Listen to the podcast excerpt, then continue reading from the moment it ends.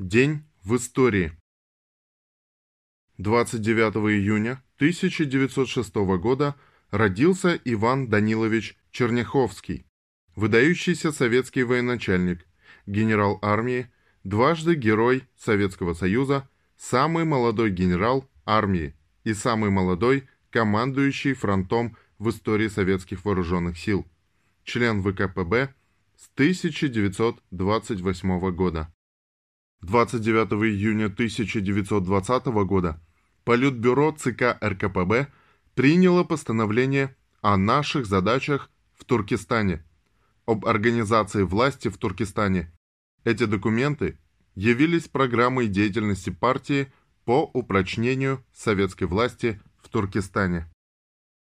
В этот же день 1921 года Максим Горький официально внес на рассмотрение Политбюро ЦК РКПБ предложение о создании Всероссийского комитета помощи голодающим.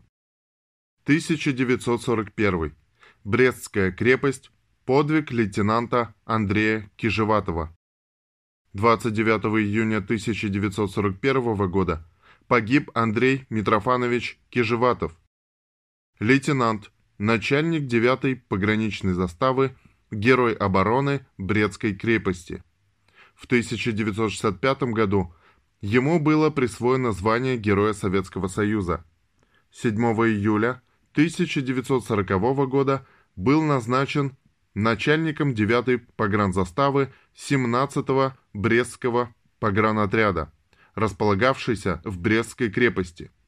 22 июня он возглавил оборону заставы и был первый раз ранен. 23 июня перешел в Брестскую крепость, организовал оборону казарм 333-го стрелкового полка и Тереспольских ворот. Через неделю обороны на партийном собрании было принято решение прорываться из окружения. 17 раненых бойцов во главе с уже тяжело раненым лейтенантом Кижеватовым остались для прикрытия в крепости. Погиб 29 июня 1941 года. Осенью 1942 года семья Кижеватова была расстреляна фашистами. Его мать, жена и дети, 15-летняя Нюра, 11-летний Ваня и двухлетняя Галя. Вечная память герою. 29 июня 1941 года вышла директива Совнаркома СССР и ЦК ВКПБ партийным и советским организациям прифронтовых областей, в которой указывалась необходимость создания партизанских отрядов. Цитата. «В занятых врагом районах создавать партизанские отряды и диверсионные группы для борьбы с частями вражеской армии, создавать невыносимые условия для врага и всех его пособников, преследовать и уничтожать их на каждом шагу, срывать все их мероприятия. Конец цитаты.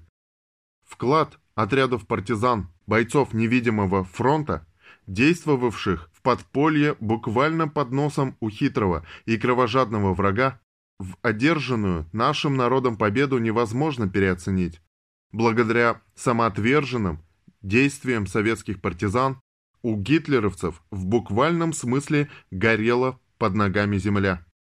С самого начала войны против нашей страны до этого безнаказанный и обнаглевший от своих европейских успехов захватчик не мог чувствовать себя в безопасности ни днем, ни ночью, ни в лесу, ни в поле, ни в оккупированном крупном городе, ни в маленькой деревеньке в глубоком тылу.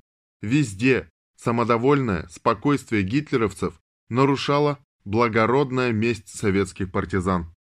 Колоссальный материальный урон, нанесенный противнику действиями советских партизан, в купе с сильнейшим моральным давлением, оказываемым на тыл противника, приближали день Великой Победы.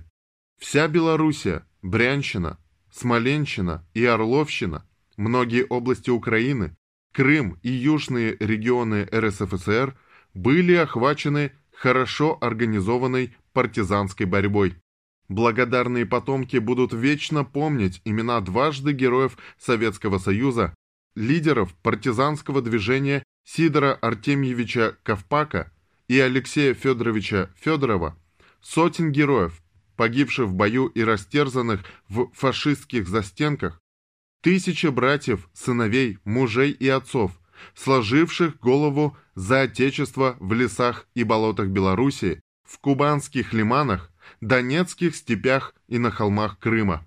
Вечная память павшим героям-партизанам, крепкого здоровья и бодрости духа живым участникам героической борьбы.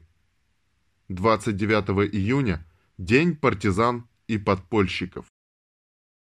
29 июня 1941 года защитники Брестской крепости собрались на общее партийное собрание, куда пригласили и комсомольцев, и беспартийных.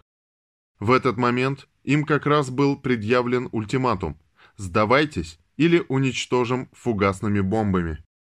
На общем собрании было принято решение сражаться до конца. Несколько десятков человек после собрания вступили в члены партии, чтобы умереть коммунистами. В этот же день 1973 года пущена Кольская АЭС, первая в мире атомная электростанция за Северным полярным кругом.